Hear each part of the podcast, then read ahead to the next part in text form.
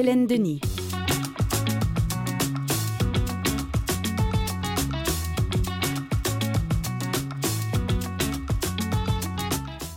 Bienvenue, chers auditeurs, chères auditrices, 7 février 2024 à une semaine de la Saint-Valentin. J'espère que vous allez bien cette très, très belle journée d'hiver. Aujourd'hui, au menu, entre autres, euh, une nouvelle chronique finalement de Julien Caillouette, lui qui a changé de poste. Il est parti euh, du journal Le Voyageur pour aller vers euh, la rédaction en chef chez Franco Presse. Alors, nous aurons des nouvelles de l'Ontario, mais aussi du Canada francophone au grand complet. À partir d'aujourd'hui, Daniel Julien Caillouette sera donc avec nous vers la fin de l'émission, comme d'habitude, autour de 11 heures. Nous aurons aussi euh, la chance de faire euh, la connaissance avec un artiste qui a plusieurs cordes à son arc, qui s'appelle Guy Franz et euh, qui a composé des pièces qui seront jouées en fin de semaine par une bonne pianiste qui s'appelle Marianne Parker. Et nous aurons le compositeur, chanteur, guitariste en studio. Il s'appelle Guy Franz. C'est un haïtien d'origine qui a vécu une trentaine d'années à Boston et qui vit maintenant au Québec. Et nous aurons évidemment les par actualités. Et nos chroniqueurs euh, du mercredi sont tous là sauf un, Serge Bradet qui est là, mais au bout du fil, euh, mais on l'entendra pas là, parce qu'il a sa boîte de mouchoirs tout à côté. Serge, on vous salue, puis on vous souhaite un bon rétablissement. Mais celle que vous, entendu, vous avez entendu peut-être un peu rire, là, euh, pas de Serge, mais euh, d'autres choses, j'imagine. Il s'agit d'Isabelle Falardeau. Bonjour. Bonjour. Oui, c'est un rire de compassion, puisque je suis passée par là. oui, oui, c'est vrai. Vous savez de quoi il retourne. Alors, Isabelle, c'est la Semaine nationale de sensibilisation aux troubles alimentaires. Vous vous y êtes intéressée. Ben oui, effectivement, on en parle beaucoup. Hier, j'ai entendu euh, parler du nouveau balado euh, dans le trouble de, Radio-Canada qui a l'air vraiment intéressant. J'ai écouté un peu un, épisode. Et puis, ben c'est ça, moi j'ai décidé de vous parler d'hyperphagie boulimique. C'est un trouble alimentaire qu'on ne connaît pas très bien. C'est sur le site euh, Mordi de Radio-Canada. On ne le connaît pas très bien, mais il est très commun. Hein? Oui, c'est ça, exactement. Parfait, merci. Daniel Lachance est là. Bonjour. Bonjour, ça va bien? Oui, Daniel, vous allez nous parler d'un événement qui s'est déroulé le 9 février 1964. Oui, un événement qui a changé, euh, je pense qu'on peut dire que ça a changé le monde de la musique populaire. Et euh, probablement que déjà vous avez deviné de quoi il s'agit. Daniel, on vous entend bizarrement. vous êtes loin de votre micro? En double. Attendez une petite seconde raccrochez le téléphone, votre appareil, c'est-à-dire votre combiné. Mais là, il a tout raccroché. On l'a perdu. Mais je peux présenter quand même le sujet. Il va nous parler de la première prestation musicale du groupe britannique The Beatles au Ed Sullivan Show. Ça se passait le 9 février 1964 et euh, je vous promets que nous retrouverons Daniel pour sa chronique. Pour tout de suite, euh, on y va avec une première chanson pour ouvrir cette émission du mercredi déjà milieu de semaine avec Daniel Boucher et sa plus récente.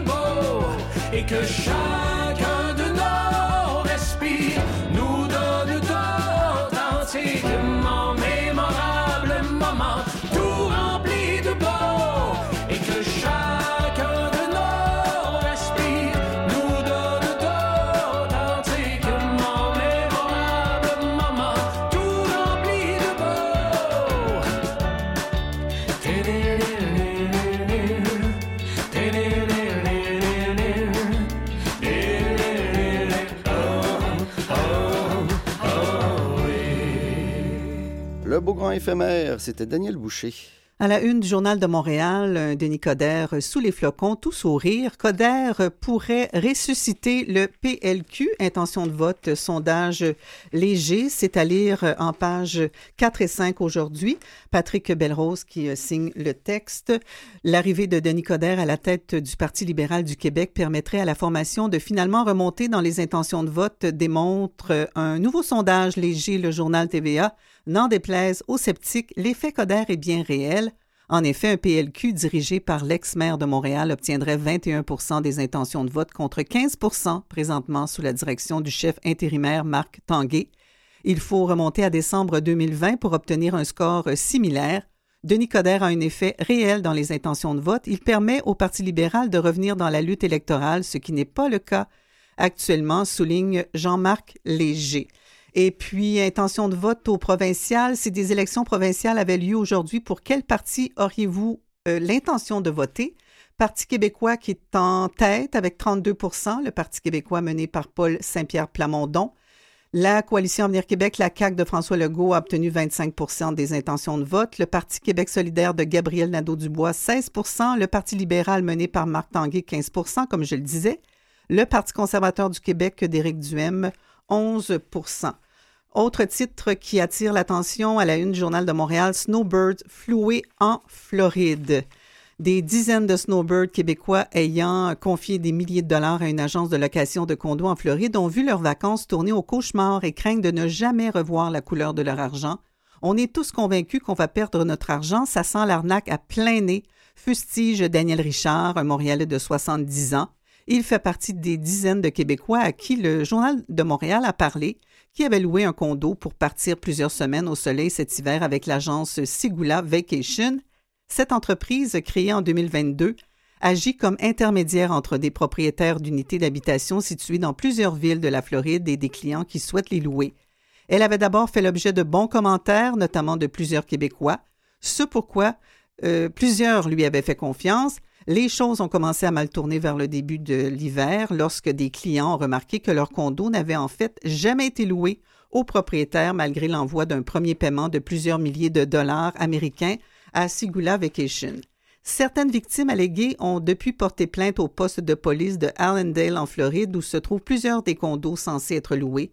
La propriétaire de Sigula Vacation, Marilyn Martinez, est de plus en plus difficile à rejoindre depuis que de nombreux clients réclament d'être remboursés. Elle n'a d'ailleurs pas répondu aux multiples demandes d'entrevue du Journal de Montréal. Et puis, euh, autre arnaque, si je peux dire, euh, c'est à la une de la presse plus. Volé au Québec, mis aux enchères en Belgique, des lots de véhicules dérobés dans la province et ailleurs au Canada, puis expédiés vers l'Europe, sont revendus au rabais dans la ville portuaire d'Anvers après avoir été interceptés par la police belge mois après mois.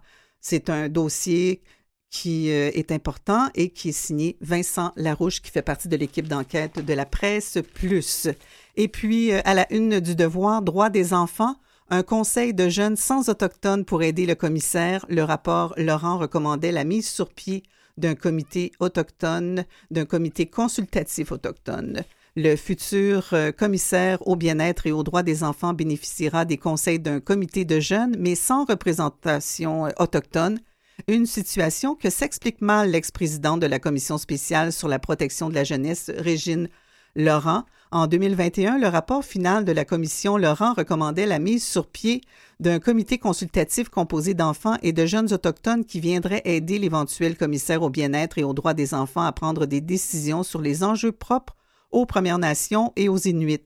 Or, dans son projet de loi déposé en octobre, le ministre Lionel Carman n'avait pas prévu tel mécanisme alors que s'ouvraient mardi les consultations particulières du projet de loi sur le commissaire au bien-être et aux droits des enfants, Régine Laurent n'a pas manqué de le rappeler au ministre responsable des services sociaux.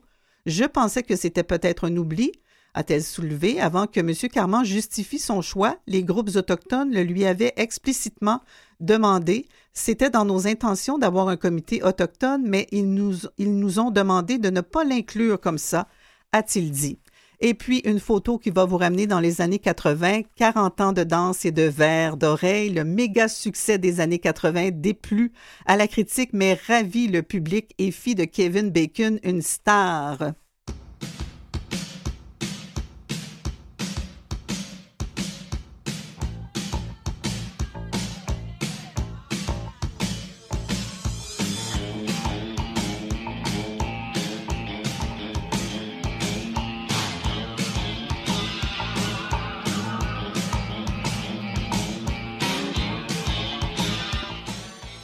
On l'a entendu, non, pas du tout, à Footloose. ben, vous pouvez le laisser en, en, background, si je peux dire, euh, Mathieu. Ah oui, ben, remontez ça.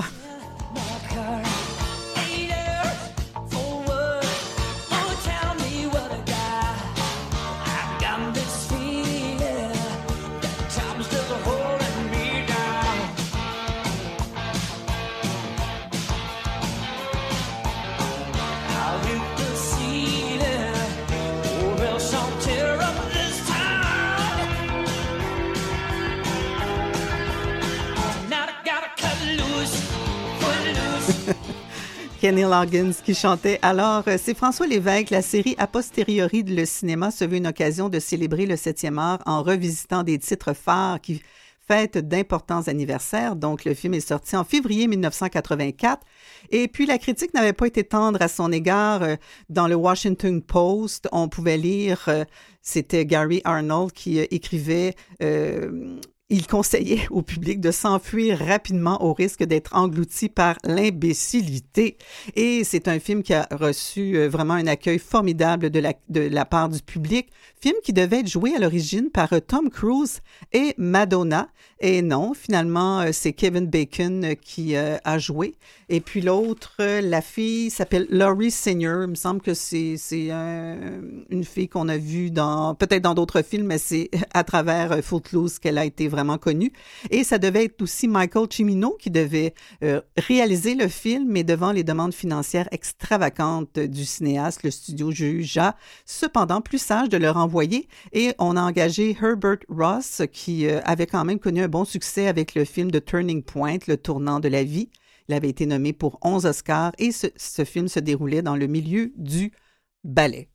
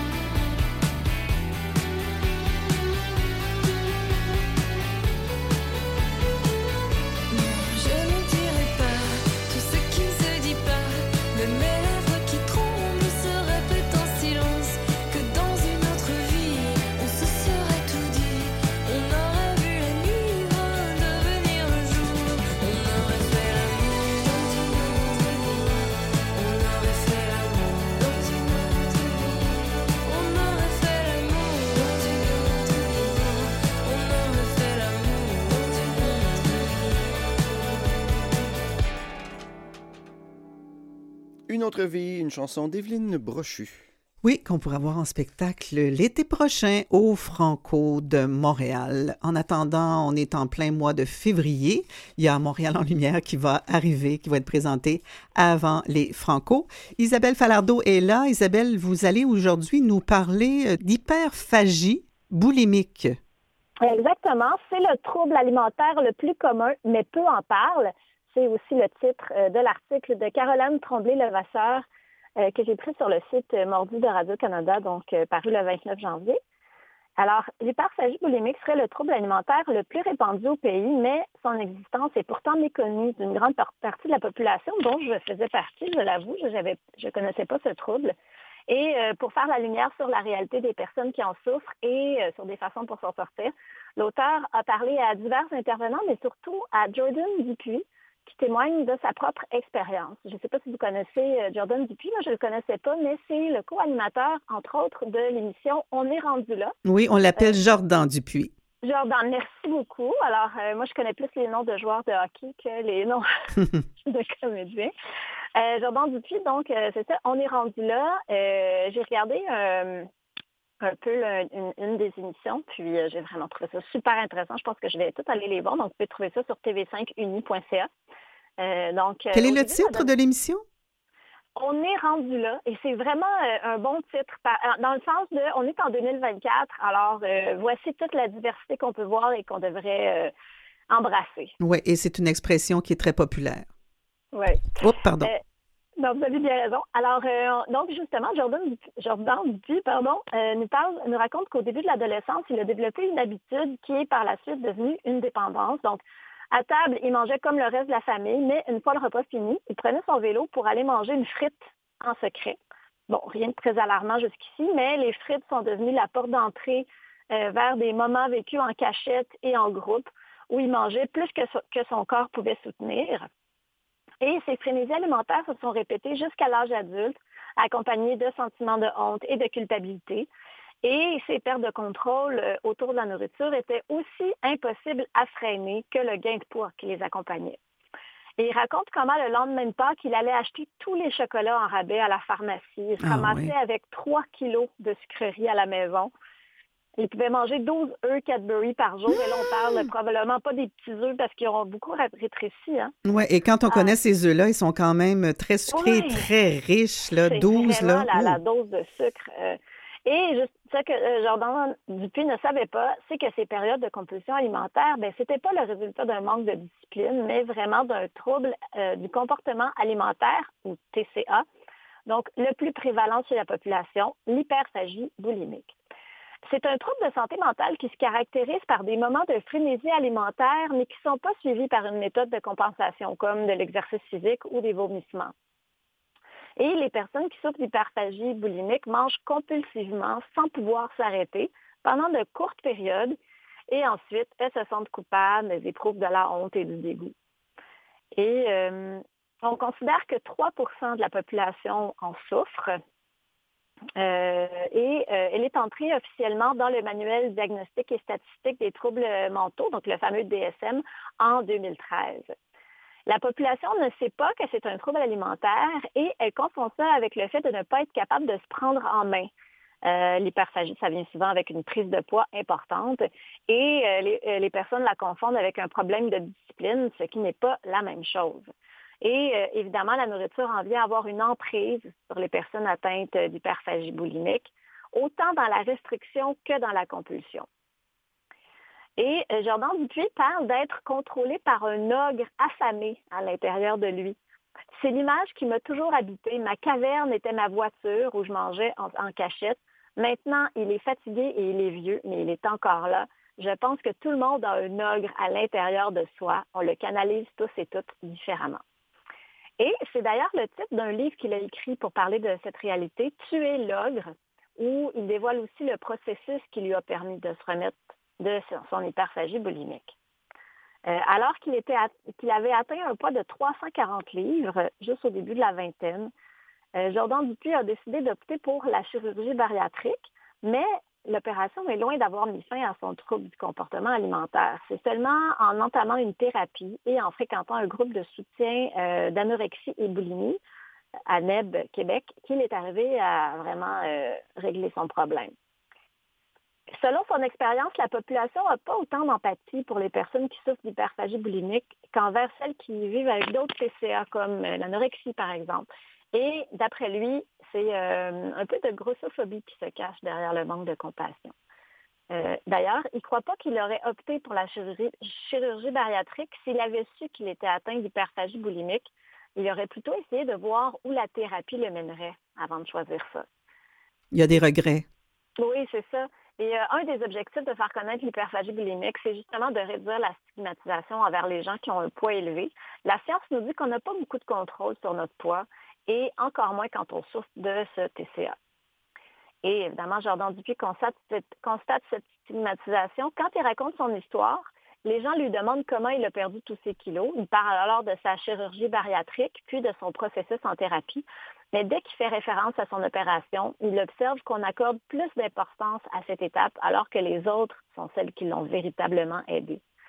Euh, il dit, je suis mince maintenant et je me fais dire que je suis beau, mais si je pouvais prendre 60 livres, être en bonne santé et ne plus avoir de problèmes liés aux complications de l'opération, je le ferais demain matin.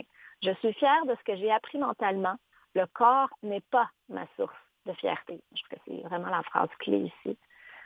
Et euh, c'est pourtant avec un suivi en psychologie et en nutrition qu'on peut se sortir de ce TCA. Et euh, l'important, c'est justement de ne pas mettre de pression pour une perte de poids. Les nutritionnistes de l'Institut universitaire en santé mentale Douglas aident leurs patients atteints de ce trouble à développer une alimentation régulière, manger trois repas par jour et des collations. Ça permet d'éviter la restriction qui peut mener vers des compulsions plus tard. On tente de déconstruire les interdits alimentaires en mettant tous les aliments sur le même pied d'égalité. Et en thérapie, ben, on cherche à déterminer les déclencheurs de crise avec les personnes en consultation, connaître les moments et les contextes où les crises surviennent et les émotions présentes quand la compulsion alimentaire survient. Euh, ça aide à trouver des solutions de rechange pour faire face à ces événements-là.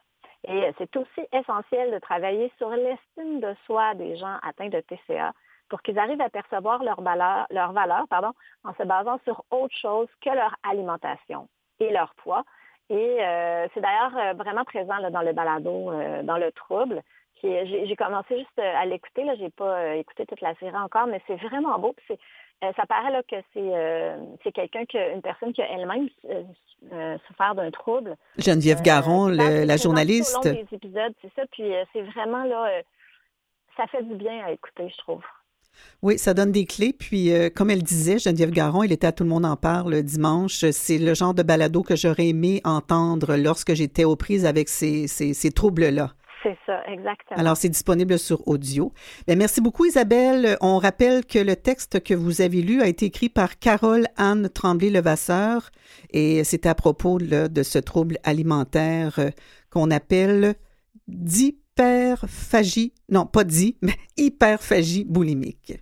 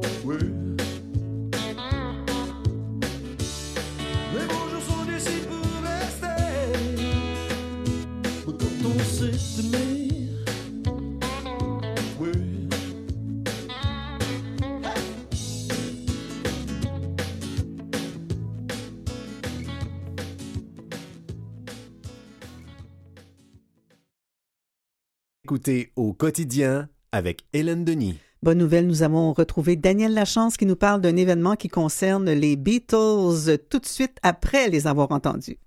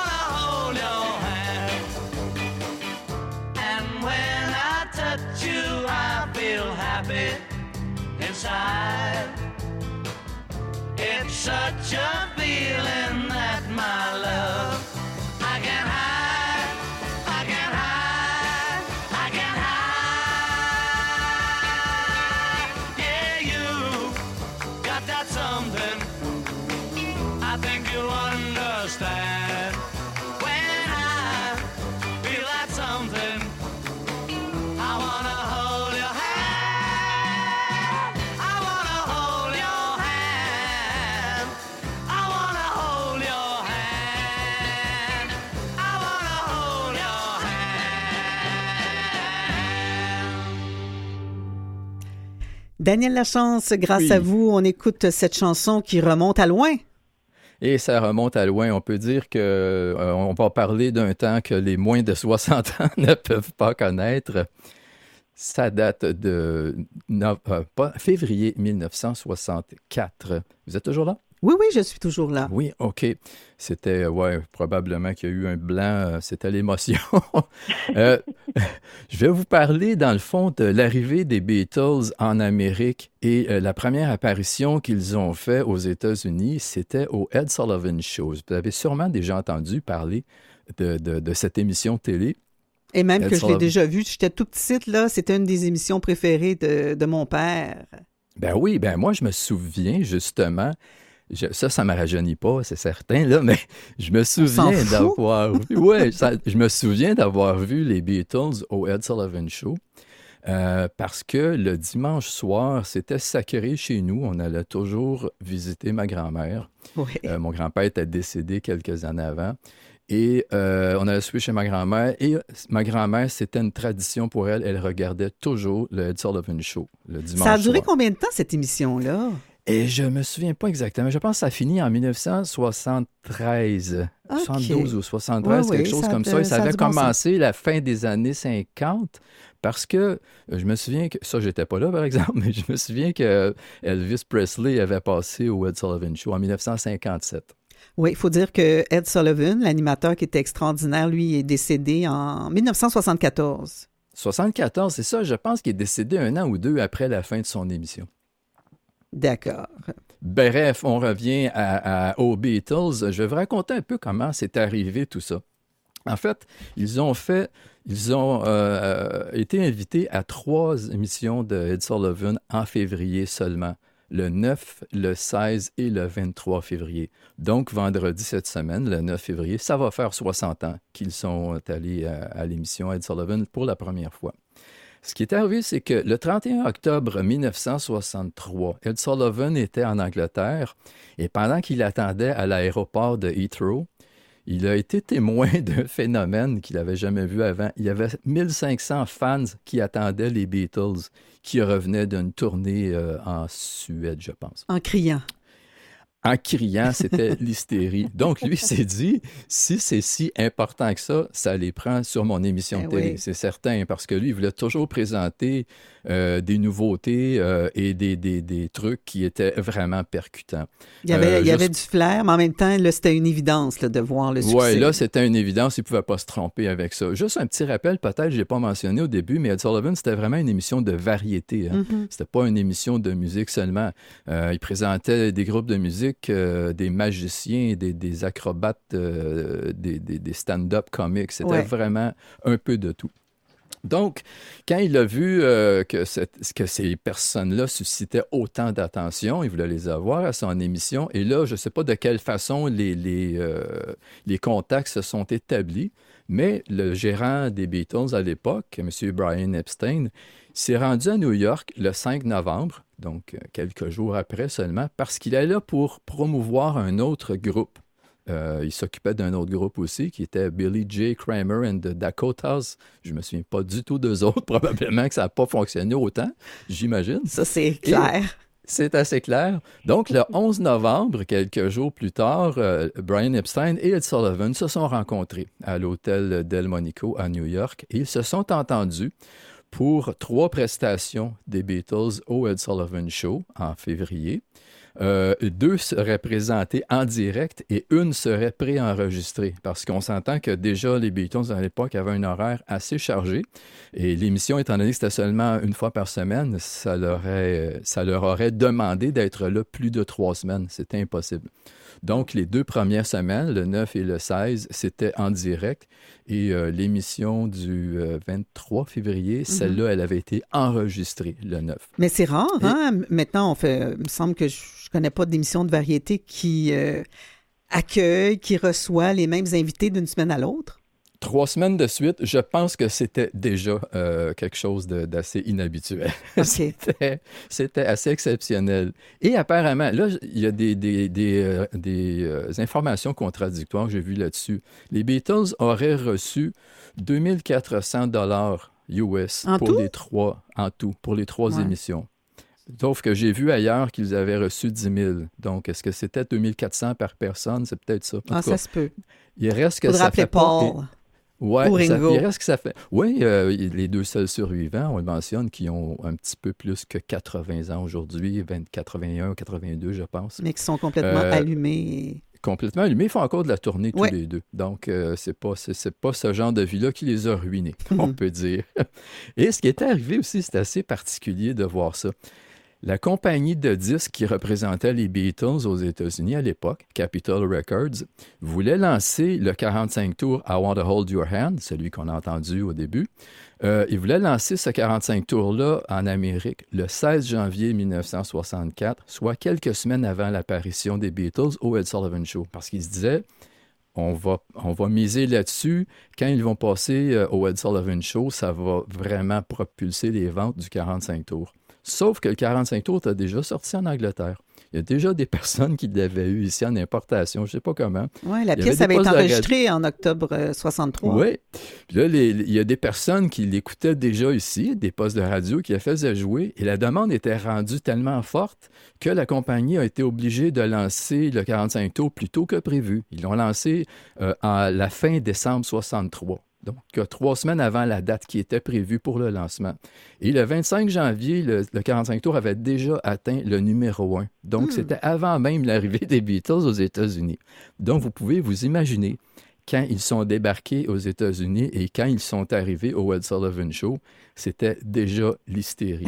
Oui. Ils sont, ils sont arrivés à l'aéroport de euh, John F. Kennedy à New York le 7 février 64.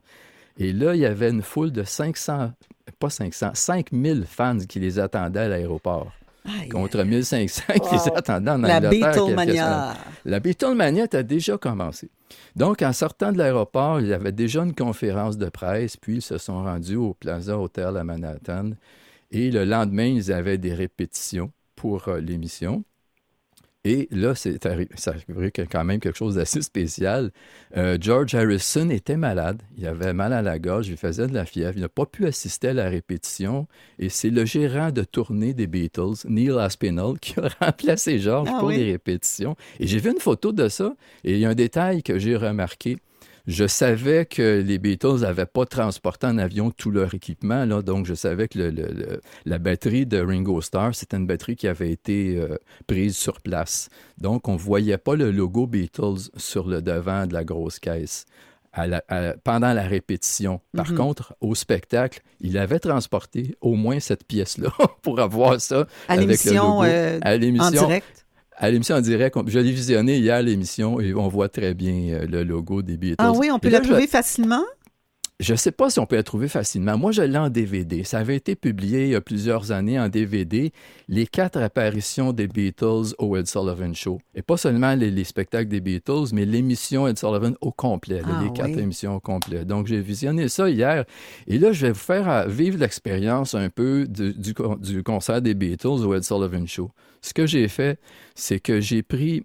euh, ils ont fait deux apparitions à la première émission. Ils ont chanté trois chansons au début. Ils sont revenus plus tard faire deux autres chansons. Le premier extrait que je vais vous faire entendre, c'est les trois premières chansons, mais je les ai coupées pour que ça fasse moins long. Parfait. Merci, Puis, avec euh, plaisir. Vous allez entendre avec les applaudissements, tout. Je vais vraiment vous mettre dans l'ambiance qu'il y avait à ce moment-là. Ladies and gentlemen, the Beatles.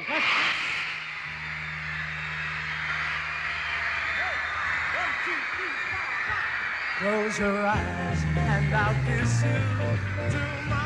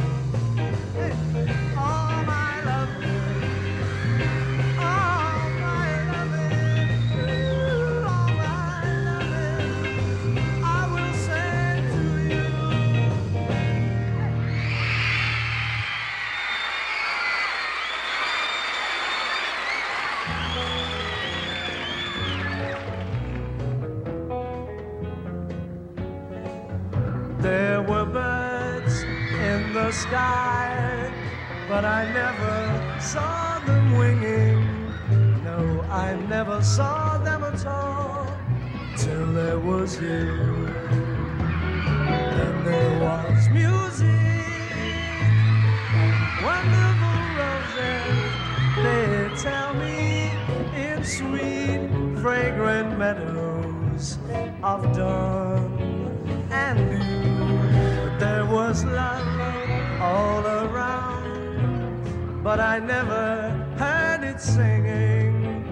No, I never heard it at all till there was you.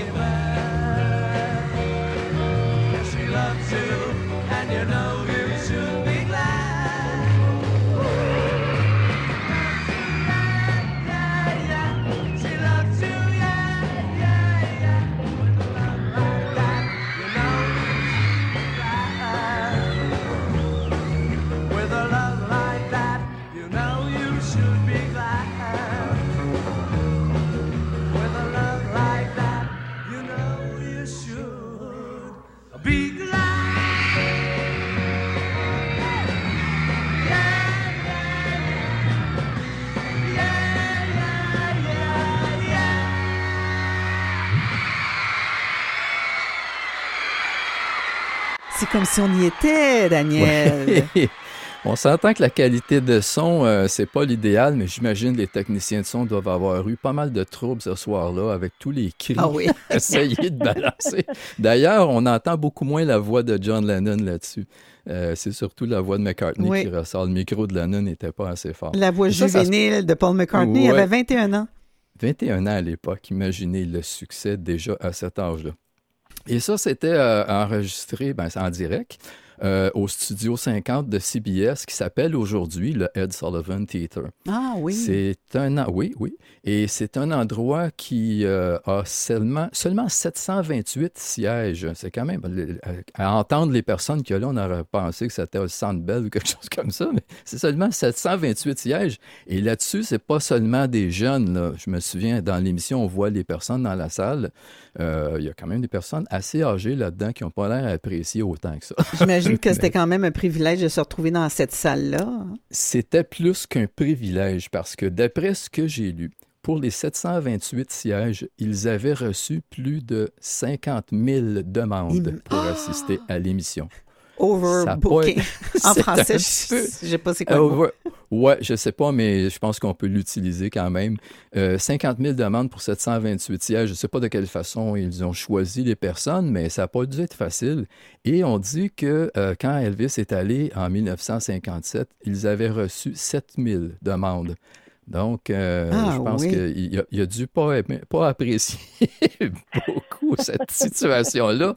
Et d'ailleurs, j'avais oublié de vous mentionner, quand l'émission débute, euh, Ed Sullivan annonce qu'ils ont reçu un télégramme euh, du colonel Tom Parker et d'Elvis Presley qui souhaitaient la bienvenue aux Beatles en Amérique et il leur souhaitait beaucoup de succès. Par contre, euh, ben, apparemment, Elvis plus tard aurait dit Je jamais eu connaissance de ça. Donc, c'est Ouais, probablement une initiative. pas. C'est pas mal le Non. colonel qui. euh, C'était pas mal le colonel qui, menait. gérait, Ouais. qui menait. Donc, cette émission-là a été vue par plus de 73 millions de téléspectateurs. Et on s'entend qu'on est pas mal encore dans les débuts de la télévision. Là. C'est pas, pas partout, partout encore. Donc, 73 millions de téléspectateurs, qui était un record à la télé euh, aux États-Unis à l'époque. Euh, et ce record-là aussi, ça, ça a aidé. L'émission d'Ed Sullivan était déjà très, très populaire. Mais c'était la première fois depuis sept ans que Ed Sullivan était au sommet des cotes d'écoute ce soir-là. Ah oui. Grâce Donc, aux Beatles. dis- Grâce aux Beatles. Quand je vous dis que c'est un événement historique, euh, c'était pas juste un punch, c'est, vraiment quelque chose qui a, bouleversé plein de monde. Et euh, il y a beaucoup de personnes aussi qui, qui euh, nous rappelaient que ça faisait moins de trois mois que John F. Kennedy avait été assassiné. C'est vrai, en novembre 63. Aux États-Unis et en Amérique en général, il y avait un climat un petit peu morose, un petit peu inquiétant, tout ça. Et on dirait qu'eux sont arrivés comme une, vraiment une bouffée de fraîcheur. Ouais. là. Ça, ça, ça a complètement Un euh, amené le focus douleurs. ailleurs. Oui, oui, oui. Donc, euh, et quand je vous parlais des codes d'écoute, euh, de 73 millions, les codes d'écoute habituels pour cette émission-là étaient autour de 21 millions de spectateurs. C'est quand même pas mal. hein? On s'entend que probablement que les Beatles ont fait une bonne différence. Et ça, ça a lancé, la- on parlait tantôt Beatlemania, c'est vraiment, ça a lancé la, la Beatlemania en Amérique. Et c'était aussi le début de ce qu'on a appelé par la suite la British Invasion, l'invasion britannique de tous les groupes pop, parce qu'à partir de là, tout ce qui était britannique, c'était bon. Euh, les Rolling Stones, Dave Clark Five, nommez-les, tout le monde passait au Ed Sullivan Show. Était, tout, tout le monde avait un accueil très chaleureux. Les Rolling Stones, j'imagine? Les Rolling Stones, oui, ah, bien entendu, je les ai vus aussi au Ed Sullivan Show. C'était assez particulier, ça aussi. Il faudrait que je vous en reparle un jour Oui. parce que il, y a- il est arrivé des choses assez intéressantes avec les Stones aussi. Je vais vous faire écouter le deuxième extrait euh, quand ils sont revenus. Ah, juste une petite parenthèse aussi. Après le premier extrait des Beatles, euh, c'était un spectacle d'un magicien. J'imagine le gars qui savait qu'il allait passer après les Beatles. Mais ce qu'ils ont fait, c'est que le, le- le spectacle du magicien, ils l'ont préenregistré avant. Donc, Ah, c'était moins stressant. C'était moins stressant un Pour peu. le magicien. quand- pendant qu'il présentait le spectacle préenregistré du magicien, ben, il défaisait l'équipement des Beatles pour le prochain numéro. Oui, oui, oui. On va écouter le deuxième extrait. Well, ladies and gentlemen, once again.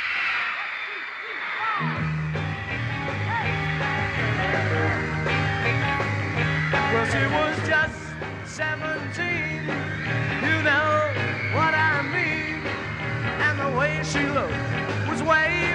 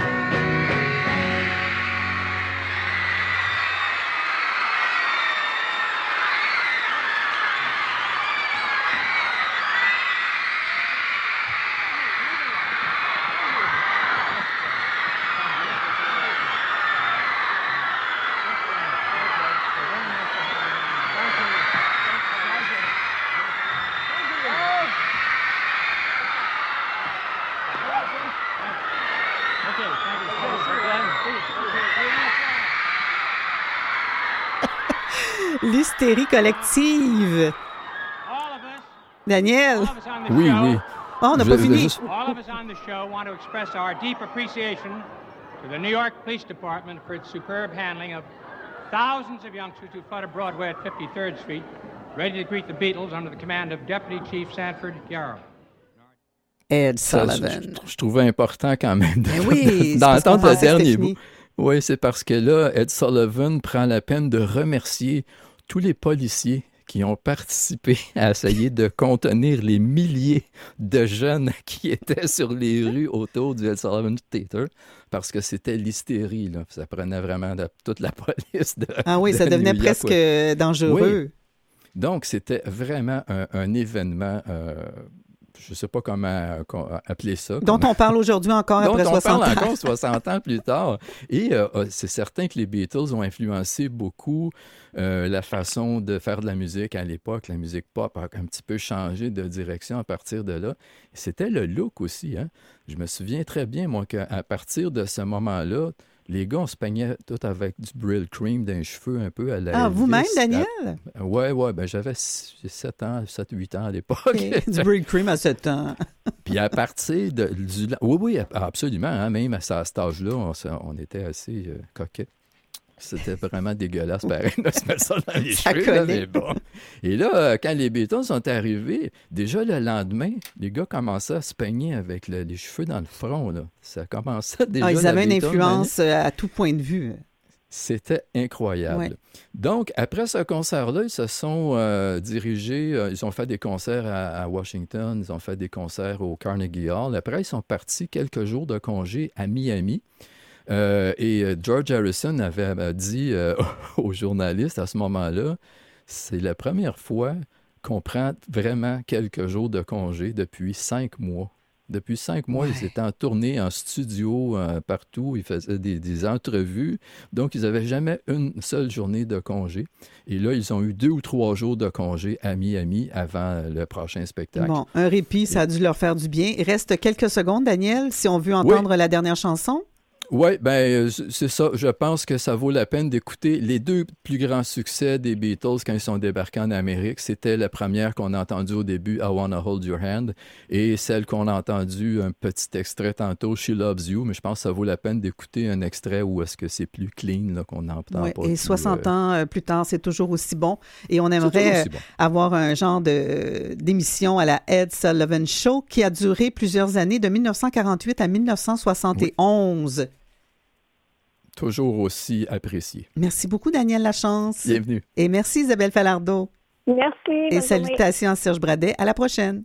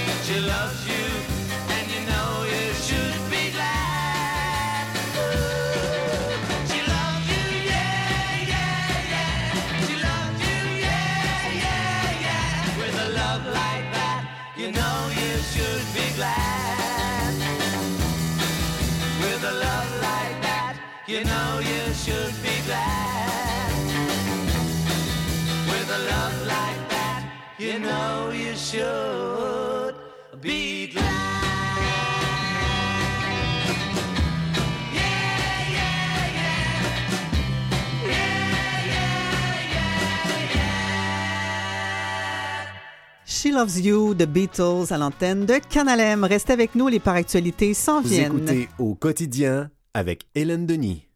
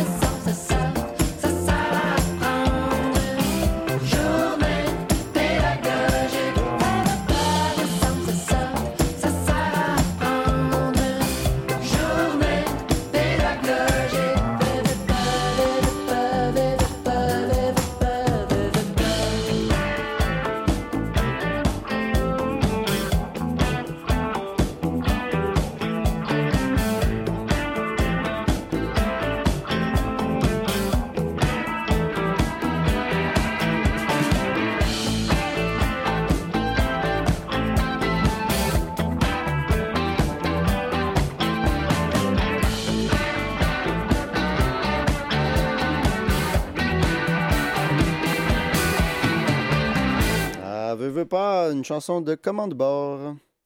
Maintenant, un texte qui vient de Normes d'accessibilité Canada, publié le 6 février. Normes d'accessibilité Canada est fière d'annoncer que l'organisation a été nommée pour la première fois l'un des meilleurs employeurs de la région de la capitale nationale.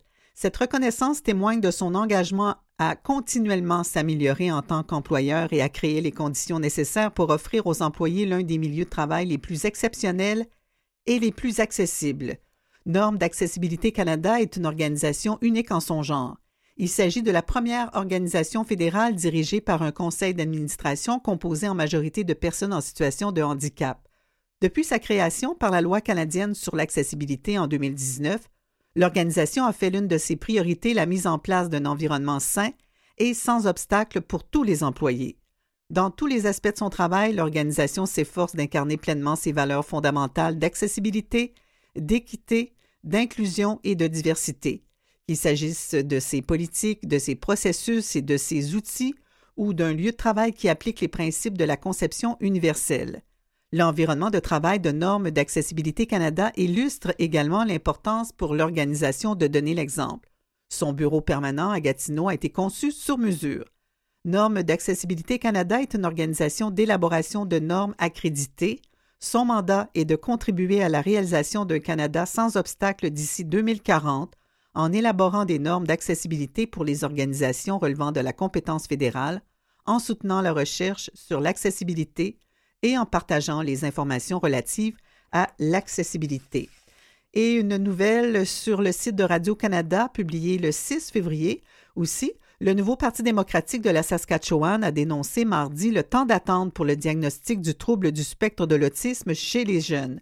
Selon les données de la province, plus de 1700 personnes de moins de 18 ans sont actuellement en attente d'une évaluation par les services publics. En conférence de presse, la chef du NPD, Carla Beck, a affirmé que des élèves autistes partout dans la province manquent plusieurs jours d'école en raison d'un manque de soutien en classe. Nous sommes dans cette crise parce que le premier ministre, Scott Moe, et le Parti euh, saskatchewanais ont réduit le financement par élève pendant près d'une décennie, a expliqué Mme Beck. La mère d'un enfant qui attend un diagnostic d'autisme depuis cinq ans, Michelle Kramer, déplore elle aussi la situation en Saskatchewan.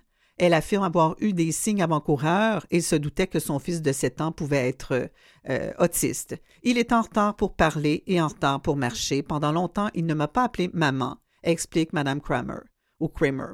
Alors qu'elle tente de faire évaluer son fils par le ministère des Services sociaux depuis cinq ans, elle n'a pu l'inscrire que sur une liste d'attente pour l'évaluation qui devrait maintenant avoir lieu en 2025.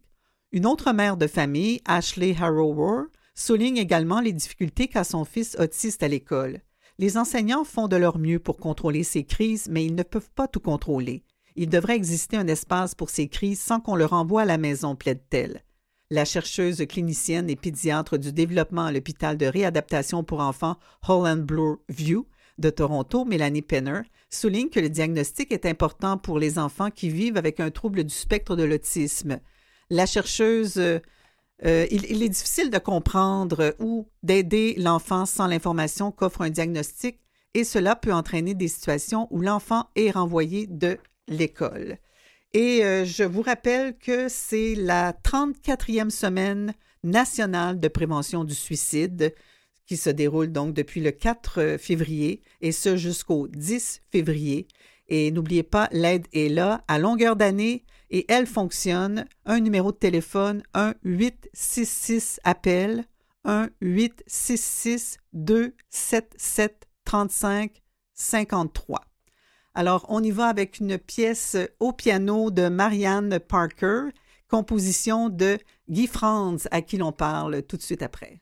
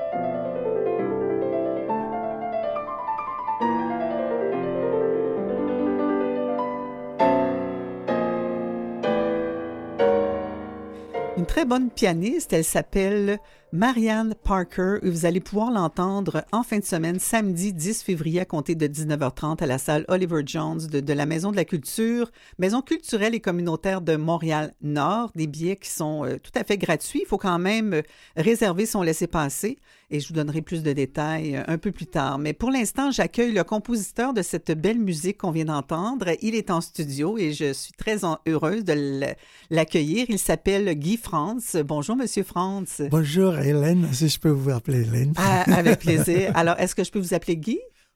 Pas de problème. Mais euh, soyez pas gênés, moi ça me dérange pas de, vous- de continuer de vous appeler euh, Monsieur Franz. Mais Guy, Non, non. Guy c'est votre prénom et Franz c'est votre nom de En, famille? en fait, mon nom c'est Martien Guy Franz Toussaint. Ok, d'accord. Lorsque je suis arrivé aux États-Unis, bon, je voulais enfin que je m'appelle euh, mon nom d'artiste Martien Toussaint. Ouais. Les Américains ne pouvaient Martien pas. Toussaint. c'est Les- original. Oui, Les Américains ne, ne pouvaient pas prononcer Martien. Ah non, j'imagine. C'était Marchien, Marchal, Marsal, Ouais. Marceau. Ah, Ils ont, ils ont de la difficulté à dire. Ils ont de la difficulté à dire Céline, Ah. Céline Dion. Oh, ils disent tout Celine. entendu. Alors pour vous, vous avez tout entendu, donc vous avez décidé de, faire ça plus simple. Oui, oui. le- Mon, mon middle, my middle name, comme on dit en anglais, martien Guy France. Donc, j'ai utilisé Guy France. OK. Mais cependant, j'ai utilisé la langue créole pour, en fait, qui est basée sur la, sur la, phonétique. Donc, euh, donc j'ai utilisé l'orthographe créole. D'accord. G-I-F-A-N-T-S. C'est ça. G-I-F-R-A-N. Et toujours, il prononce, eh, là-bas, il prononce J. France. Non, non, c'est pas J. France. Bon, encore de la difficulté. votre- Mais on, on vous oublie pas une fois qu'on vous a rencontré. Euh, vous êtes un compositeur, vous êtes un chanteur, un guitariste, un arrangeur, un réalisateur. Euh, bref, la musique est arrivée comment dans votre vie? En fait, avec cette question, je me rappelle toujours de mon père qui m'avait dit que, et toi, hein, c'est une question de destinée, parce que déjà, à l'âge- de 3 ans, tu réclamais une guitare. Je ne Ah. pouvais pas dire guitare. Une mais guitare. Je, je voulais guitare. À trois ans? Déjà à 3 ans. Ah Donc, oui. ça veut dire que l'âme de, de musicien était toujours là. Et je ne pouvais pas la trahir. Mhm. Parce que là, mon grand-père était, était un avocat notoire et on voulait que je prenne la succession. Donc, ça a été Mais vraiment. euh, vous vouliez une guitare. Ben, moi, écoutez, et, euh, j'ai après la classe de philosophie, parce que nous avons le système éducatif français. Là vous êtes né en Haïti? Oui, je suis né en Haïti, j'ai grandi en Haïti. J'ai fait toutes mes études primaires et secondaires en Haïti. Et après, j'étais à Port-au-Prince pour étudier le droit et les sciences économiques. Ah, d'accord. Vous avez Donc, étudié le droit. Oui, j'ai laissé Haïti pendant que je faisais ma troisième année de droit. Parce que là, comme je, comme je vous l'avais dit auparavant, on voulait que je prenne la succession de mon Mhm. grand-père. Mais vous Donc- avez bifurqué vers la musique de quelle façon? Euh, j'ai fait l'école buissonnière. Ah. vous avez décroché. Euh, oui, je pouvais, je, pouvais- je pouvais pas trahir mon âme. Je pouvais, je pouvais pas. Oh, trahir votre âme. Oui, parce que oui, j'avais l'âme de musicien. Ah oui. Oui. Et vous ne l'avez jamais regretté? Non, jamais. Non. Je non, non, jamais. Vous jamais. ne vous ennuyez pas du droit ni des sciences économiques? Oh non. En fait, je me, si j'avais embrassé cette carrière, surtout actuellement avec la, la situation en Haïti, j'aurais été déjà mort. Ah oui. Ah oui. Ah Vous êtes resté en Haïti jusqu'à quel âge? Jusqu'à l'âge de 27 ans. 27 ans. Oui. Et puis ensuite, euh, pourquoi vous avez décidé de partir de votre pays natal? Non, parce que je suis l'aîné de huit enfants et ma mère était déjà partie. Donc, euh, déjà en Haïti, je travaillais au consulat américain et j'étais un père. Vous étiez? Un père. C'est parce que mon père, lui, il était parti, il a, il a divorcé de ma mère. Donc, euh, donc Ah, je devais quand même aider ma mère à. D'accord. Vous aviez la responsabilité de la famille. Oui, oui. Donc, par conséquent, ma mère est partie aux États-Unis. Donc, euh, Vous l'avez suivi. je l'ai suivi donc, euh, pour que je puisse aider mes autres frères et sœurs. D'accord. Vous avez euh, quand même habité longtemps, vécu longtemps aux États-Unis, à Boston? Oui, oui, depuis longtemps. Oui, ça. pff, Je suis arrivé aux États-Unis en 1982. D'accord. OK. Donc- ça fait quand même euh, Oui, oui, donc j'ai vécu là-bas près de une 34 quarantaine ans. d'années. Oui. Parce que euh, je me suis fait kidnapper par une Québécoise. là-bas. Ah oui! Qui est-elle, cette Québécoise? On la voit à travers la fenêtre, mais pour les Euh, auditeurs et auditrices. Elle est là! Madame Lebon? Oh oui! Ah oui! C'est- à elle que j'ai parlé pour organiser cette entrevue-là. Donc, euh, elle est relationniste de presse, mais elle est aussi, euh, je pense, euh, l'élu de votre cœur. Euh, oui. Si je, je lis entre les lignes. Euh, oui, oui, oui, oui, oui, oui, ça a été vraiment une très belle histoire. là. Ah oui, et ça continue. Oui, ça continue. C'est merveilleux. Alors, euh, Boston, une trentaine d'années. Est-ce que plus que ça? Boston, 12 ans à New York, 9 ans à Boston. Je suis allé à, à Hollywood, et en Floride, ouais. deux ans, et après 11 ans à Boston. Ça, ça Et qu'est-ce que 20 vous avez fait là-bas? Euh, Vous avez présenté des spectacles, surtout Oh, composé oui. de la musique? Oh oui, oh oui, oh oui. Et à New York, et à Boston, et en Floride. Ah oui. Surtout de la musique dite classique? Non, non, Non? parce que moi, j'ai exploré tous les genres euh, de la musique dans le spectre de la musique haïtienne. J'ai passé, euh, je n'ai pas, j'ai embrassé la musique pas pour le végétariat, mais parce que ce qui est arrivé euh, au collège Notre-Dame, où j'ai fait mes études secondaires, il y avait une forte conscientisation politique. À Montréal? Non, non, non. Collège. Notre-Dame? OK. Au en Cap Haïti. haïtien. Au D'accord. Cap haïtien. La congrégation, c'est quoi? C'est la même congrégation. Ouais. Donc, il y avait une forte conscientisation politique. Déjà, à l'âge de 14 ans, j'avais déjà embrassé le... J'ai embrassé la langue créole comme ma langue officielle. Bien que, comme vous voyez, je parle le français couramment. Oui. Donc, euh, Vous êtes bilingue, créole et français. oh, créole, français, anglais, espagnol Ah, et même oui. latin. Ah, chanceux. Oui, je- je- ben, on a appris le latin pendant sept ans. Et en fait, on retrouve dans, la, dans les titres de ma musique classique des titres en latin. Alors, vous puisez donc dans les racines Oui, haïtiennes. oui, je voulais préserver, je voulais préserver la musique haïtienne et la moderniser en même temps. Parce qu'avec l'exode Mhm. de mes compatriotes, avec la pression religieuse et pression politique, donc je, je- on allait perdre cette culture-là. Donc moi, je me suis dit, OK, je vais préserver ça, moderniser ça, parce que j'ai vraiment l'âme de musicien, mais de musicien patriote. Est-ce que vous euh, avez envie qu'on vous écoute? Parce que vous, euh, vous êtes aussi chanteur, vous êtes Oui. aussi guitariste Oui. et vous avez offert une performance, euh, je ne sais pas de quelle... À la Maison d'Haïti, c'était deux ans, ça, ça fait deux ans, euh, que j'ai présenté le concept natif.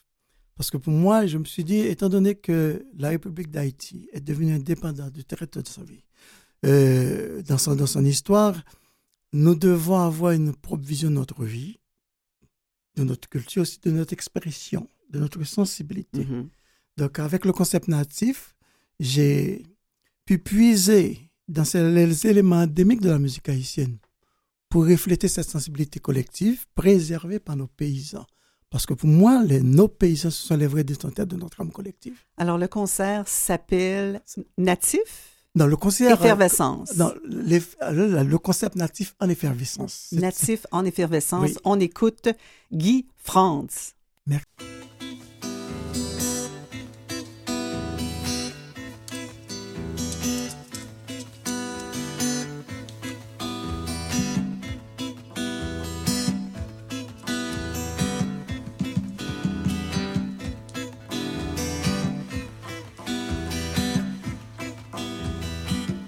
Gardez trail, beaux enfants, adieu. Misère, adieu. Dieu si bon, Dieu si grand. Dieu si bon, Dieu si grand. Pitié. Dieu si bon, saints là. Dieu si grand, saints là. Si fait.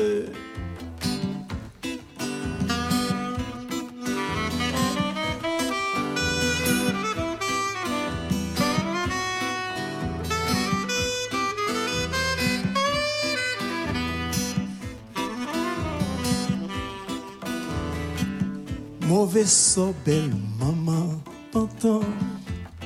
Aloufa, méchant, sang. Dieu si bon, Dieu si grand. Dieu si bon, Dieu si grand. Pitié. Dieu si bon, laissez là. Vous avez une voix soul. Merci. J'aimerais s'entendre comprendre le créole comme euh, Marjorie qui est là, notre, notre directrice. Mais en fait, Dieu si bon, Dieu si grand, c'est quand même français. Dieu On si entend bon, Dieu. Dieu Oui, si j'ai reconnu le mot Dieu. Dieu si bon, Ouais. Dieu est si bon, Dieu est si grand. Les saints là, les saints, ce sont les esprits du vaudou, les saints là. Parce que le- la créole dérive beaucoup plus du français. hein. Mhm. On a un peu de l'anglais, on a un peu, pas beaucoup de portugais, un peu d'espagnol, un peu de latin. Est-ce que c'est vous, euh, Guy Franz, qui écrivez vos chansons, qui signez les paroles de vos chansons? Oui, parce que comme je l'ai dit, moi, j'ai embrassé la langue créole dès l'âge de 14 ans. Je voulais montrer la beauté de cette langue-là. C'est maintenant que les Haïtiens, après près de 200 ans, cette langue qui a été, je peux dire, façonnée. Parce que le- nos ancêtres sont, ils sont, ils sont, ils ont été extirpés de l'Afrique dans des tribus différentes. Donc, ils ne parlaient pas la même, le même dialecte. Et c'est pour ça exactement que les Français les, les ont mis ensemble. Pour qu'ils ne puissent pas se parler, pour qu'ils ne puissent pas s'entendre. Mais ils ont pu créer cette langue. Cette langue avec une musicalité merveilleuse, une expression euh, vraiment qu'on peut... euh, on peut s'exprimer en créole avec une certaine... Avec une certaine... Avec des sentiments simples et purs qu'on peut comprendre. sans allégorie. La prochaine fois, je vais être encore plus attentive parce que c'est sûr qu'il y a des mots qu'on reconnaît, Oui. mais quand on ne la parle pas euh, couramment, euh, il, y a des, il y a des expressions qui nous échappent. Mais je vais être plus attentive en pensant à vous. Oui. Euh, Guy France, est-ce que vous serez présent le 10 février ou euh, vous allez être dans la salle ou sur la scène ou pas du tout pour le Euh, concert de Marianne Parker? Je vais être dans la salle. D'accord. ce sont la majorité des, des pièces qui, qui va être jouées dans le concert, ce, ce sera mes compositions.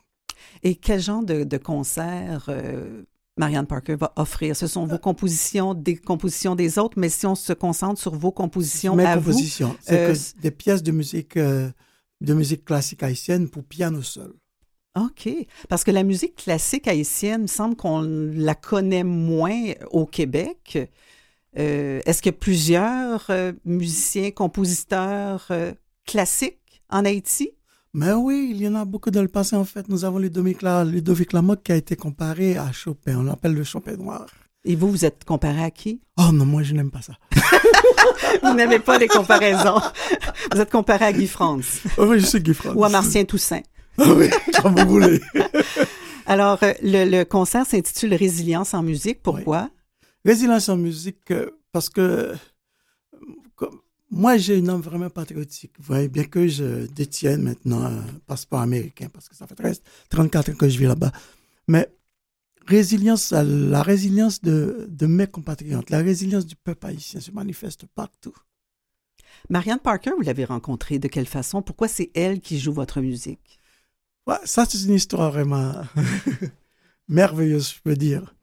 Euh, nous avons ici, euh, à Montréal, la Société de recherche de musique, euh, de diffusion de la musique haïtienne, la SRDMH, et, qui, et, et le professeur émérite Claude Dauphin est l'un des co-fondateurs. Il enseigne à l'UCAM. Donc, la société organise deux, au moins deux concerts de musique classique par année. Et ça, et dans Marianne Parker était venue jouer pour la société parce qu'elle aussi a publié des pièces de musique euh, composées par des compositeurs haïtiens. Ludovic Lamotte, Émile Saint-Son, Émile Desamours, Saint-Onge, Edmond Saint-Onge, oui. Jacques Donc- Maniga. Nous, avons. Moi, je suis dans le, dans le livre euh, Le style musical d'Haïti, écrit par le professeur émérite Claude Dauphin. Je fais partie des compositeurs de la troisième ère.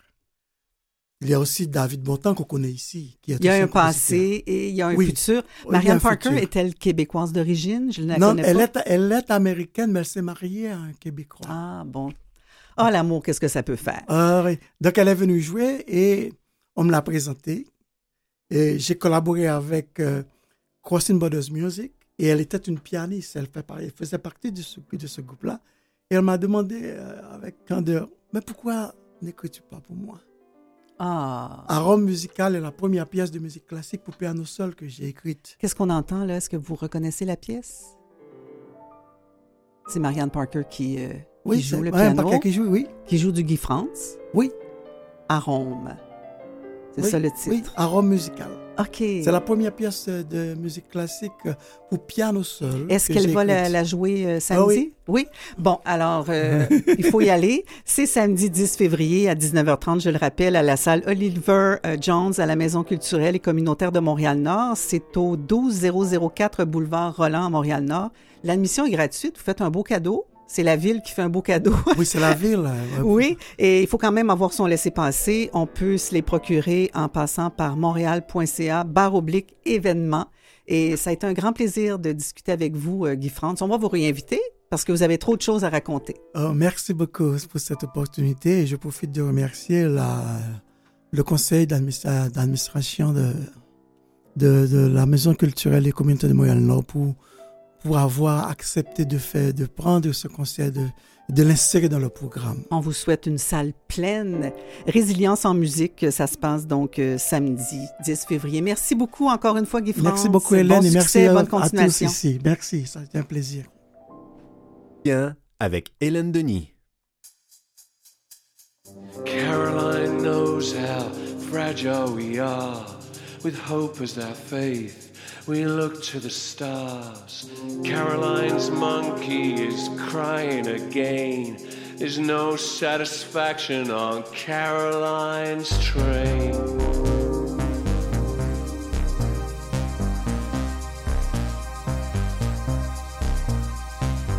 Caroline leaks through holes in her skin.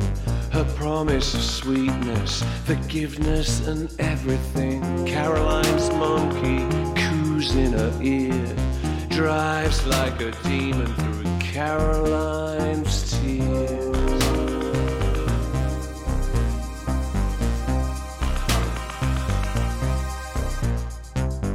Caroline feels the ice in her veins, the minutes and hours, the naming of days. Caroline said her dream never ends, but Caroline's monkey and Caroline's friends.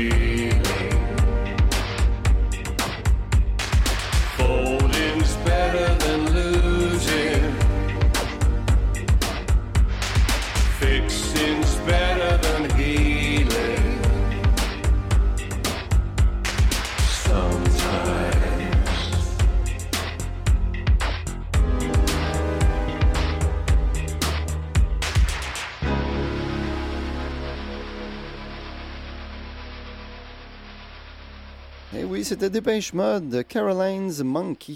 Que de souvenirs. Julien Caouette, euh, bonjour. Bonjour. Alors, Julien, vous êtes officiellement le nouveau rédacteur en chef chez Franco Presse. Félicitations. Merci beaucoup. Et à partir d'aujourd'hui, donc, vous allez ouvrir votre chronique sur le Canada francophone euh, au grand complet?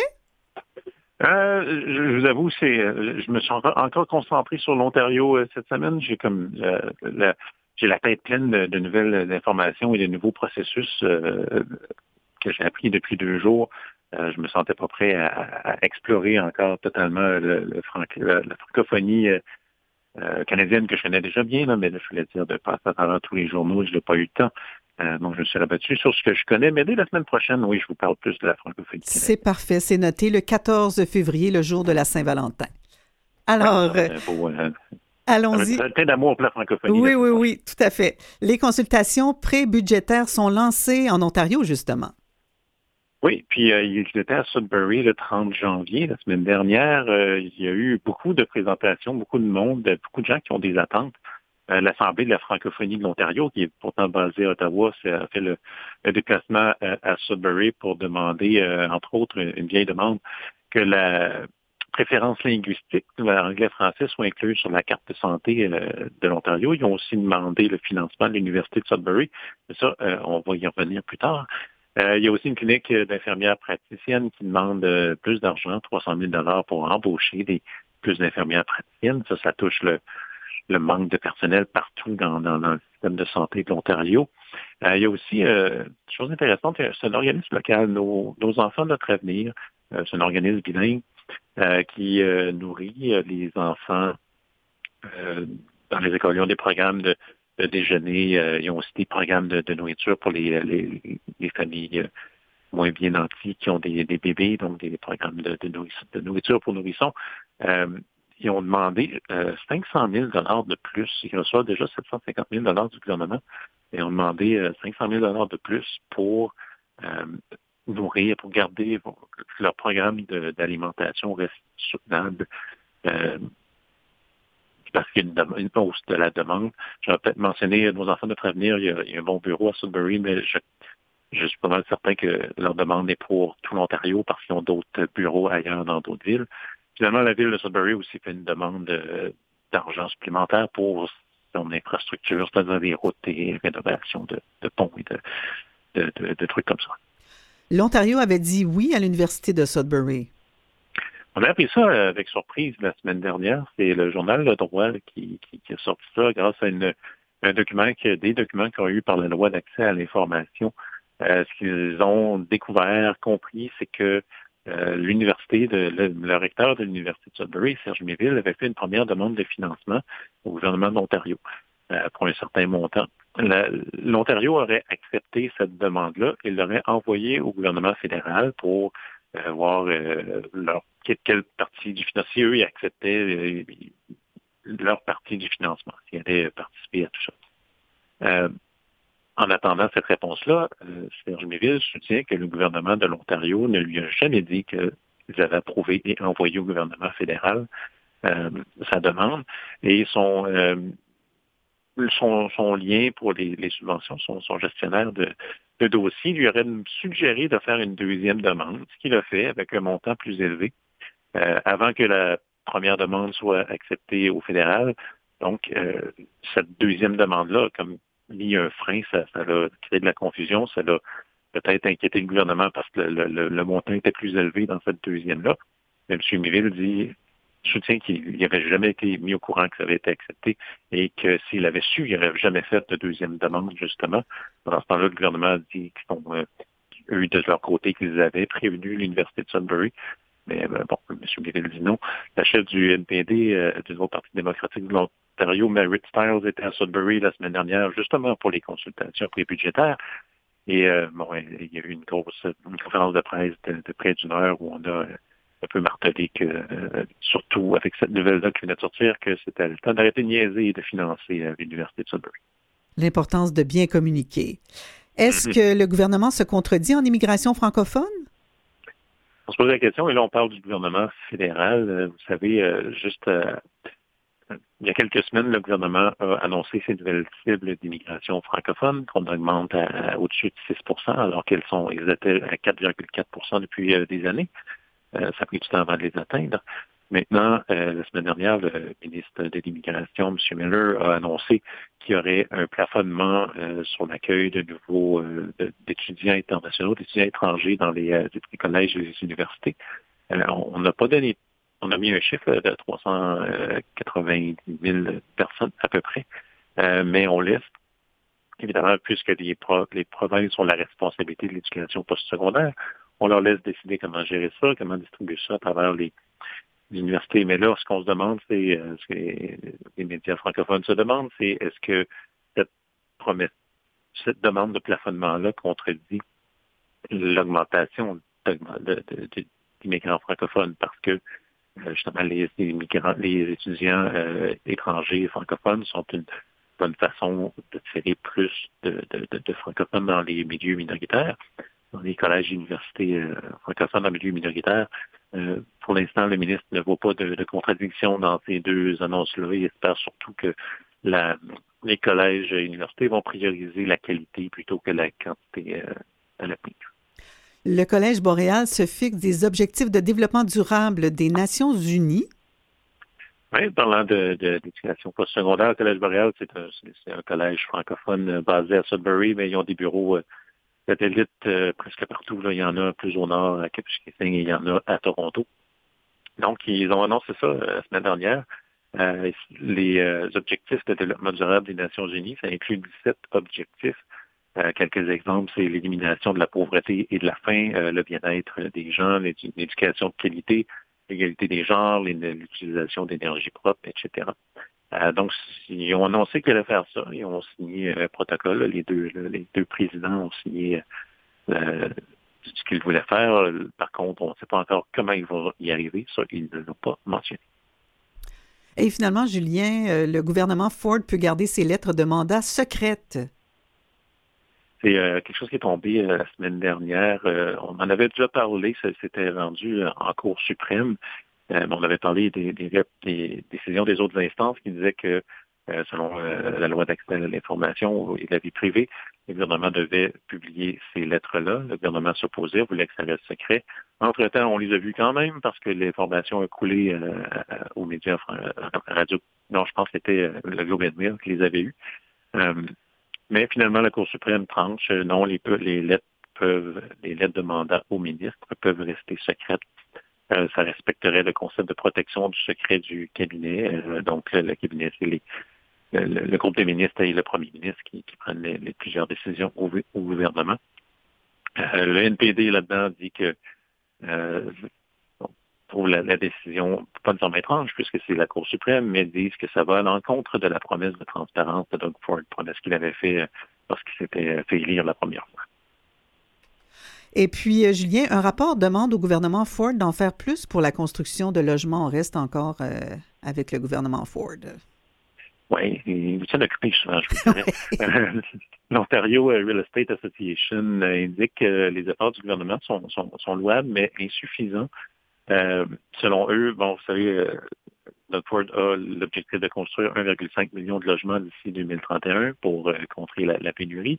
Mais selon cette association-là, on serait rendu seulement après trois ans à 19% de cet objectif-là.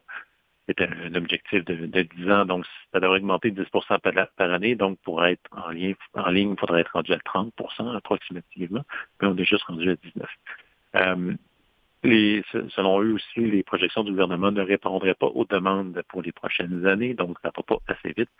Euh, L'association suggère des modifications, entre autres, aux euh, règles de zonage et au tribunal ontarien de l'aménagement du territoire afin de pouvoir accélérer la construction de, de certaines choses. Une nouvelle inquiétante pour terminer. Un conseiller municipal du Grand Sudbury est introuvable depuis plus d'une semaine. Oui, ça, c'est ce qui fait le tour à Sudbury depuis deux semaines. C'est la nouvelle qui, qui fait jaser. Euh, c'est arrivé, je n'en avais pas parlé la semaine dernière parce que c'était prêt, on ne savait pas trop ce qui se passait. Mais depuis une semaine et demie maintenant, le conseiller euh, Michael Vagnini est porté disparu. Euh, on disait dans le communiqué de la police originale qu'il n'y avait pas ses médicaments avec lui, donc il pourrait être il pourrait euh, confus. Euh, la dernière photo qui a été prise de lui, c'est à, à chaque semaine, euh, chaque samedi, il y a un petit groupe de manifestants euh, anti-Trudeau qui manifestent sur le bord d'une des artères principales de la ville. Euh, il a été pris en photo dans ce groupe-là. Euh, mais il y avait déjà sur la photo, il n'y a, a pas de l'air bien. Euh, on cherche depuis ce temps-là dans les boisés de, de- de son quartier autour de chez lui, euh, mais euh, on ne trouve pas son camion, même le, GPS de son camion euh, n'est pas activé. Donc, euh, c'est inquiétant et on n'a vraiment aucune idée de ce qui a pu se passer. Ah oui, 27 janvier, c'est quand même loin, là. Oui, ben oui. Bien, là-dessus, merci beaucoup, Julien. Puis euh, la semaine prochaine, on aura des nouvelles de l'Ontario, probablement, mais d'ailleurs aussi, partout au Canada euh, euh, francophone. Absolument. C'est dur de passer à côté de l'Ontario français. C'est la plus grande euh, masse de francophones hors Québec. Mais oui, on va en parler de- des autres aussi. Oui, puisque vous êtes maintenant le rédacteur en chef, je le rappelle, chez euh, Franco Presse. Merci, à la semaine prochaine. À la semaine prochaine.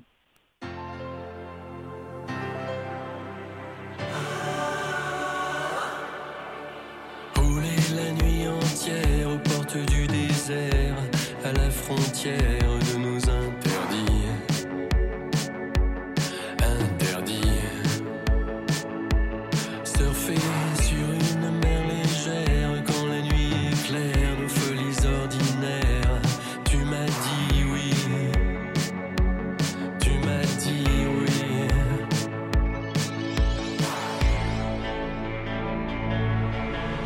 Tire la nuit sur les étoiles.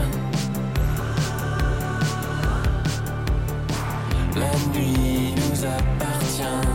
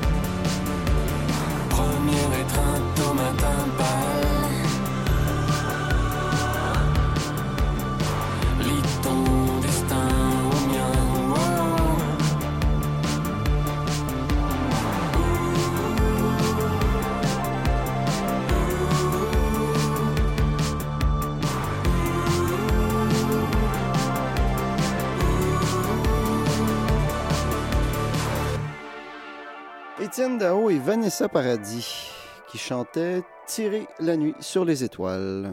Dans le devoir d'aujourd'hui, on parle d'une nouvelle émission, la série télévisée L'épreuve des mots. C'est l'histoire de quatre adultes et d'un adolescent qui ne savaient ni lire ni écrire, ils avaient honte. Ils se débrouillaient avec les moyens du bord pour éviter l'humiliation. Je ne peux pas lire le menu, je n'ai pas mes lunettes. Chacun de leur côté, les cinq analphabètes ont entrepris des démarches pour vaincre ce handicap qui leur pourrissait la vie. Une équipe de télévision a suivi les cinq personnages durant 16 semaines pour documenter leur engagement dans des groupes d'alphabétisation. Réalisée par Paul-Maxime Corbin, la série, intitulée L'épreuve des mots, qui prend l'affiche le 13 février à Télé-Québec, montre le parcours jalonné d'obstacles de ces deux femmes et trois hommes âgés de 16 à 66 ans. Les quatre épisodes d'une demi-heure chacun déboulonnent des mythes. Non, les analphabètes ne sont pas paresseux. Le film montre des gens allumés, persévérants. Certains ont obtenu leur diplôme d'études secondaires malgré d'immenses difficultés à déchiffrer une simple étiquette sur un emballage à l'épicerie. On voit un entrepreneur, une éducatrice à la petite enfance, un élève. Quand j'étais petite, j'aimais beaucoup l'école, mais je n'étais pas bonne en français. La plupart des mots, je ne sais pas comment les écrire, raconte Alex, éducatrice en service de garde de 29 ans et mère de deux jeunes enfants. Ses parents valorisaient l'école et faisaient des pieds et des mains pour l'aider à apprendre, mais elle a toujours frappé un mur en lecture et en écriture. Elle a compris pourquoi, en participant au documentaire à 29 ans, elle a eu un diagnostic de dyslexie, dysorthographie. Son cerveau identifie les lettres, peut déchiffrer les sons, mais Alex a des difficultés à enregistrer le sens de ces symboles mis bout à bout. Cela ne l'a pas empêché de s'inscrire au certificat en soutien pédagogique à l'université. Mais pour lire un texte que ses collègues de classe parcourent en une journée, elle aurait besoin d'un mois. Elle réussit à lire une page par jour. Son diagnostic lui donne droit à un outil qui a changé sa vie d'étudiante, un logiciel convertit ses lectures en format audio. La vie des participants à la série est une suite d'épreuves. Le documentaire comporte des défis dont on voit toute la complexité. Un simple déplacement en transport en commun devient un tour de force. Imaginez devoir acheter des billets pour aller euh, du centre-ville de Montréal jusqu'à un café de Sainte-Julie sur la rive sud, en ayant toutes les misères du monde à déchiffrer les instructions sur les distributrices automatiques.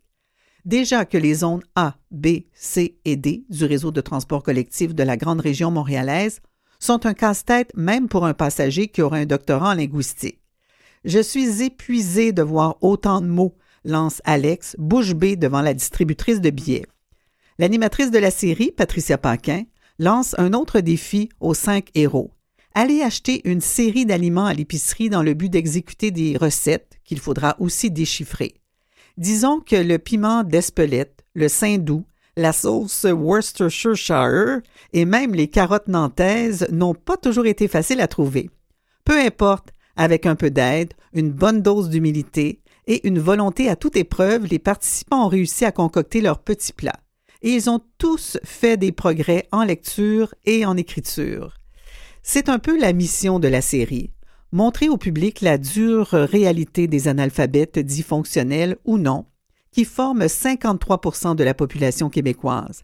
34% ont des lacunes importantes en lecture et écriture et 19% de grandes difficultés qui les empêchent de décrypter un texte accessible à des élèves du primaire.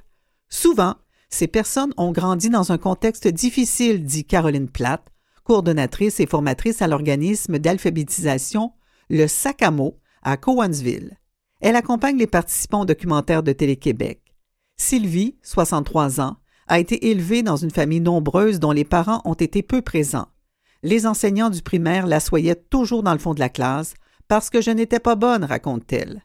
La série L'épreuve des mots lui a permis de constater qu'elle est bonne avec de l'aide. Si je vais chercher une personne qui suivra un cours d'alphabétisation grâce à mon témoignage, je serai contente. Il faut aller à l'école, dit-elle.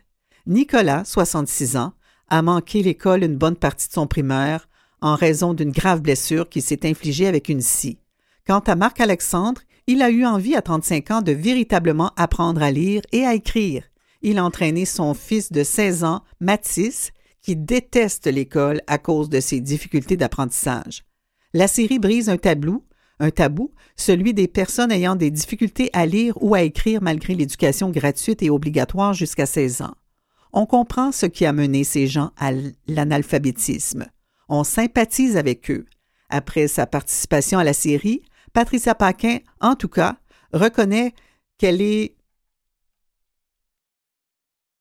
Patricia Paquin, en tout cas, reconnaît qu'elle est plus indulgente envers les gens qui font des fautes sur les réseaux sociaux. Alors, on devrait l'être tout autant. L'épreuve des mots, série documentaire en quatre épisodes, ça sera à Télé-Québec à compter du 13 février à 20h. C'est une adaptation de la série britannique intitulée The Right Offs.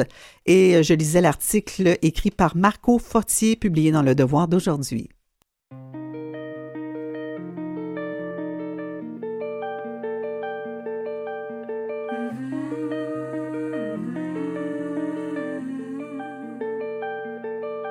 Si tu ouvrais les yeux juste pour voir un peu devant toi,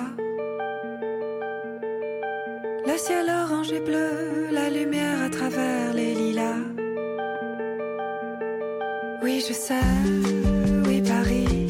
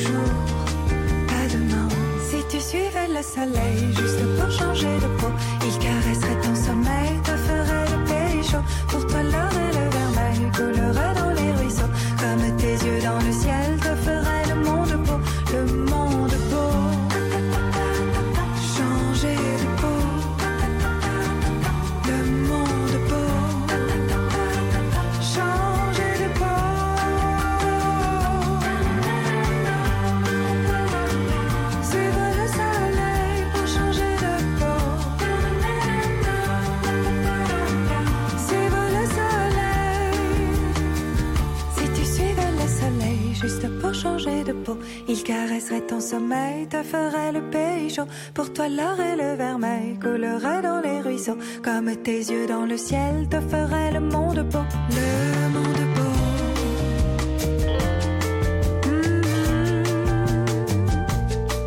Si tu ouvres les yeux juste pour voir un peu devant toi. Suivre le soleil, une chanson de Vanille. Oui, une artiste euh, que, que j'aime beaucoup. Est-ce que je sonne bizarre, Mathieu? Il me semble, j'ai l'impression que ça griche ce matin. Non, Non? pas de mon côté. D'accord. Alors, ça griche de- dans, dans ma tête. Triomphe pour la machine de Turing au Théâtre du Rideau Vert. Quatre nouvelles représentations s'ajoutent. Le mathématicien Alan Turing, incarné avec brio par Benoît McGuinness sur la scène du Théâtre du Rideau Vert jusqu'au 24 février, a raison lorsqu'il dit que les chiffres ne mentent jamais. En effet, après seulement 10 représentations de la machine de Turing, près de 10 000 billets ont été vendus pour ce spectacle mis en scène par Sébastien David. Alors, les quatre nouvelles représentations auront lieu la semaine prochaine et l'autre semaine, le mardi 13 février à 13h, le lendemain à la Saint-Valentin à 13h, le mercredi 21, 21 février à 19h30 et le samedi 24 février à 20h. Les critiques sont unanimes. On peut même lire une critique ici. C'est écrit Canalem. Je sais pas d'où ça vient. Meganis est prodigieux. Il endosse le rôle de façon magistrale. Son jeu est riche, émouvant, naïf, sincère à l'image du personnage qu'il incarne. Et j'avais même prédit, Mathieu, je vais me péter les bretelles, des supplémentaires au rideau vert. Et puis, n'oubliez pas que le spectacle s'en va euh, partout à travers le Québec. Merci à toute l'équipe. Ici Hélène Denis. À demain.